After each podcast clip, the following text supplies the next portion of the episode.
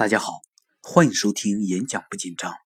今天我们分享一个主题，叫“你演讲紧张一点，并没有什么了不起”。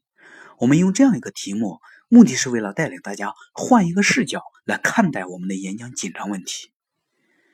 几乎每一个演讲紧张者都需要倾诉我们的情绪压抑，舒缓我们的恐惧，获得支持。没错，我们需要这样一个过程。但是，如果我们只是停留在这一步，是解决不了问题的。我们还需要往下走，学习方法，找机会实践，运用方法，再实践，然后总结我们的得失，再一次实践。只有这样，才有结果。结果不是凭空天降的，它是靠付出换来的。演讲紧张是一种心理机制，那么心理机制的改变。是演讲失败造成的条件反射，条件反射的改变不是单纯的靠冥想就能解决的，它要靠操作去改变。我经常跟学员讲，学习演讲就像学习游泳一样，去下水，跳下去。世界理解我们的哆嗦，但是世界制止不了我们的哆嗦，我们也制止不了自己的哆嗦，那就让它哆嗦。有水才能学会游泳。有讲台才能学会演讲。如果怕了，就跳上来缓一缓；压力大了，来宣泄一下。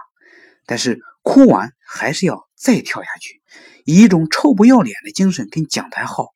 讲台是耗不过人的，用心的改变总是改变很快。其实我想说的是，你演讲紧张一点，并没有什么了不起。我只想告诉你一个视角。跳开自己的个人短暂的得失，用一个更宏大的视角来看待自己当前的感受。代表人类第一次登上月球的美国宇航员阿姆斯特朗后来说：“当我第一次飞向太空的时候，我被一种巨大的孤独感给包围了，好像被地球给抛弃一样。在浩瀚的宇宙中，我们人类是何等的渺小。”其实这句话是非常值得我们深思的。在浩瀚的宇宙中，连地球都微不足道，何况我们？作为我们每一个个体，当我们演讲紧张的时候，我们的天塌地陷，其实只是我们个体的一个世界。我们个人的世界，并不等同于真实的世界。人类到底有多么的渺小？我们来举一个例子。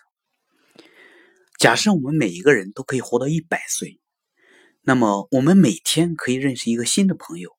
其实穷其一生，我们所认识的人加起来也不过只有三万六千五百人。这和全世界将近上百亿的人口相比，我们的人际触角其实极其渺小。看似我们通过社交网络和世界近在咫尺，其实我们却只是千万个水滴中的一个。在浩瀚的人群海洋中，我们必须认清一个残酷的现实，那就是对于我们绝大多数人而言，你只是微不足道的一个。也正因如此，有勇气喊出自己的声音是多么的难能可贵。你所关注的所谓演讲伤痛，对于他人而言，最多不过是一闪而过的故事，甚至激不起任何涟漪。对你的人生而言，也是渺小无比，对人类历史而言更是不值得一提。当我们演讲紧张、演讲失败、演讲伤痛的时候，我们常常把这种感受当做整个世界的大事。但是事实上，那只不过是你一个人的事情。对于整个世界而言，它渺小无比，轻如尘埃。听起来很残酷，其实我只想告诉你。当我们演讲紧张的时候，我们常常会把自己的感受放大无数倍，但事实上，这是一个失真的世界，它并不等同于真实的世界。